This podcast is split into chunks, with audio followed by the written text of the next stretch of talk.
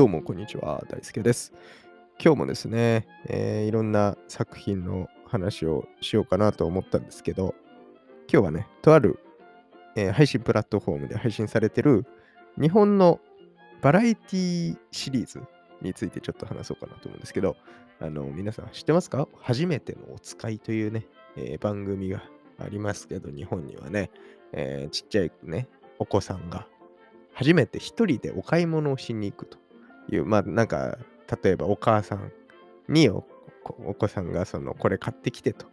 お使いをね、頼まれて、初めてその一人で、まあ3歳とかちっちゃい子が、まあ年齢はいや様々だと思うけど、うん、なんかちっちゃい子が初めての買い物にお使いにね、行くっていう番組があると思うんですけど、あれがね、今、ネットフリックスで見られると。いうのを最近知りましてっていう話をしようかなと思いました。はい。あの、僕がね、今見てるわけではなく、まあ、もちろんね、そのテレビでやってた時とかにね、しょっちゅう見てて、すごい大好きな番組だったんだけど、なんかね、ふとそのね、ネットフリックスで今配信されているっていう話になりね、思い出したので、えーちょっとね、今日今お話をして、こうしてシェアしてますけど、まあ、知るきっかけになったのがね、なんとね、その、外国の人に言われると いうね、ちょっと変わった形でしたけど、その、はい、ネットフリックスなんでね、世界中でまあ、えー見られるわけですよ。で、その、そこで初めてのお使いが配信されているということで、まあ僕は職場に外国の方がいらっしゃって、その、日本にいないですよ。その、海外に住んでる人と、まあ交流があるんですけど、はい、普段なんでそういう人と話す機会があって、で、まあ、今ね、夏休みシーズンなんで、その夏休み何やってたの？みたいな話して、まあ、海外の人なんて長い間ね、いなくなるんですよね。結構2週間とか1ヶ月結構普通にね、休まれるんで、まあ何してたの？みたいな、戻ってきた人にね、話して聞いててね。えまあ、こんな感じで過ごしてました、みたいな話を聞きながら、その、ね、僕がこういう映画のね、話をしてたりとか好きっていうのは知ってて、えーなんでたまにこういうネットフリックスの話とかするんですけど、うん、そしたらその、日本の番組を見てるっていう急に風に 教えてくれてですね、ある人がね。はい。えー、何見てんのみたいな。そしたら、オールドイナフだという番組を見ていると。おうなんだそれはと思って。で、まあ、よくあるじゃないですか。その日本語のタイトルと、まあ、英語のタイトル全然違うみたいな、その、ね、洋画でもさ、よくあるじゃん。日本用にタイトル変更がされてるみたいな。ハリウッド映画とかもね、いっぱいあると思うんですよ。例えばその、ピクサーのさ、カール G さんの空飛ぶ家ってめちゃくちゃ日本語じゃないですか。ピクサー映画のね。でもあれ、本当のタイトル、英語だとアップ、UP びっくりっていうもう超シンプルっていうね。そんなことがあったりして、まあ、まあ、わかんないわけですよ。そのタイトルだけじゃ何なのかっていうのは、えーわかんないものが意外とあったりするっていう中で、その、今回ね、オールドイナフって言われて、おー、なんだろう と思って、で、まあ調べて、お互いに調べて、何なんだろうね、日本語で、みたいな。なって、えー調べたら、まあ初めてのお使いだったと。ああ、それ見てんだねって思って、はい、びっくりしたんですけど。で、まあなんか面白いらしくて、ね、面白くて見てるんだっていう話をね、聞きまして、へーって思いながら。まあその人もね、お子さんがいらっしゃるので、まあ多分そういうのを重ねながらね、見てるのかななんて思いながらして、えー話はしてたんですけど、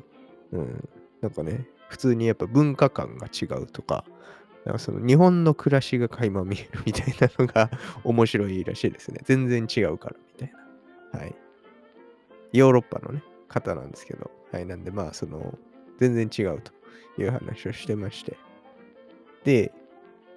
まあその、初めてのお使いっていう番組自体、すごい歴史があって古いじゃないですか、もう遡ればね。だから、まあその今の日本じゃないんだと。そのやってる、見てる内容がね。結構昔の日本だから、それがまた面白いと。なんかその、最近はもう、わりかし欧米化してきてると、日本も。印象だけどね。まあ僕もそう思う。欧米化してるというか、まあ慣れてきてて、その文化観とかもね、いろいろ入り混じってきてるような気は、僕もなんとなくそれはそうだなと思いながら聞いてて、確かにと思って。だからその、その映像的には、まだその、本当に昔の日本、昔っていうか、そのちょっと前の日本だから、まあなんか、今とは全く多分違くて面白いみたいな。多分これが日本だったんだろうなみたいなのが分かって面白いみたいな話をしててね、ああ、そうなんだと思って、すごい面白いなっていう、確かにそうかと思って、うん、全然違うよねって、その他の国と比べたらね、とは思いながら、はい、なんかあんまり時間、その話をするための時間ではなかったんで、そんな深く話せなかったんですけど、はい、まあそんな話を聞きながら、ね、面白いなって思ったっていう話で。で、まあ、ネットフリックスでね、初めてのお使いが今見れるというのは、うん僕知らなかったんで、ええー、そうなんだと思って、うん、久しぶりにね、見てみようかななんて思いましたね。はい。うん、皆さんはね、見てましたかね？あのね、泣けるシーンもね、あったりとかね。してね、結構面白いよね、あれね。うん。そうそう、そんな話もしましたね。なんかその感動するシーンも多くてみたいな。そう、確かに確かにと思って。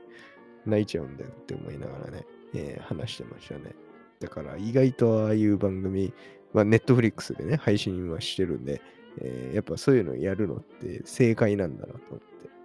うん、見てる人見てんだていうのが結構面白いですよね。どんどん。日本のコンテンツってね、本当に特殊だし、本当に企画力あるなって思うし、うん、どんどん出てってほしいなとは確かに思うんですよね。その風雲竹市場とかがさ、実は海外でバズってるみたいなのもあるじゃないですか。そのネットフリックスとかが普及し始めて、ね、昔のその日本のお笑い番組が 世界で見られて、なんだこのクレイジーな番組やってなってるみたいなね、話があって、そうそう。だからどんどんそういうのがね、広まってくれたら、すごいなんか、僕は何も関係ないけど、誇らしいなというか、嬉しい気持ちになるなと思いましたね。そう、なんかね、僕もアメリカに1年だけ、えー、行ってた時期があって、まあ、ホームステイしてたんですけど、そう、その家に住んでて、えー、アメリカ人のね、一般的な家庭の家にちょっと住んでた時期があって、で、その家の主のお父さん、40代ぐらいの、はい、お父さんに、えー、大輔、ちょっと来いっつって言われて、たけしキャッスルを知ってるかって言われて、たけしキャッスルって、はてってなって、ま、まだそんな英語がね、英語はまあ今もそんな喋れないですけど、本当にまだ初期の行って行きたてぐらいの時で、まだよくわかんないぐらいの時期にその急に言われたんで、英語だと思ったんですよ、僕は。なんだ、たけしキャッスルってなんだってなって、ん？ってなって、I don't know って普通に言って、でも聞いてるうちになんかジャパニーズ TV ショーみたいな話になって、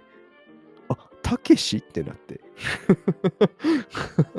そう、あ、それ見てんだっていうね、結構衝撃を受けた、うん、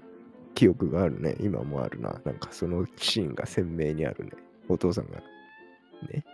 椅子に座って、その作業デスクみたいな PC のところに座って、ガラッて振り向いて大好きで、たけしキャッスルを知ってるから、あんなクレイジーな番組面白いぞみたいな。急に熱弁してきて、はあってなって。でも知らないし、その、だんだんね、その、あ、竹市場の話だって思って分かってきて、でも僕自身は見たことないんですよ。全然年代が違うんで、正直。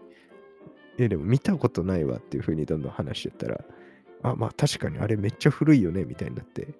あれはクレイジーな番組だぞ、みたいな、なんか、外国人に竹市場のクレイジーさを教えられるっていう、なんか、うん、すごい不思議な空間というか時間を過ごしたっていう、そんなのがあったなとは思いましたけど、はい。なんでいろんなね、番組が今、世界中で見られるよっていうのは素晴らしいことですね。で、その、外国の人に改めて、そういえばそんな番組あったなっていうのを教えられるっていう、なんかその、なんとも不思議で、えー だけどちょっと嬉しいみたいなね、えー、今後も増えていくんだろうなと思って、はい。あと、どの番組が刺さるのかっていうね、その海外の人たちに、すごい楽しみだなと思うんで、はい。またね、いろいろ情報がね、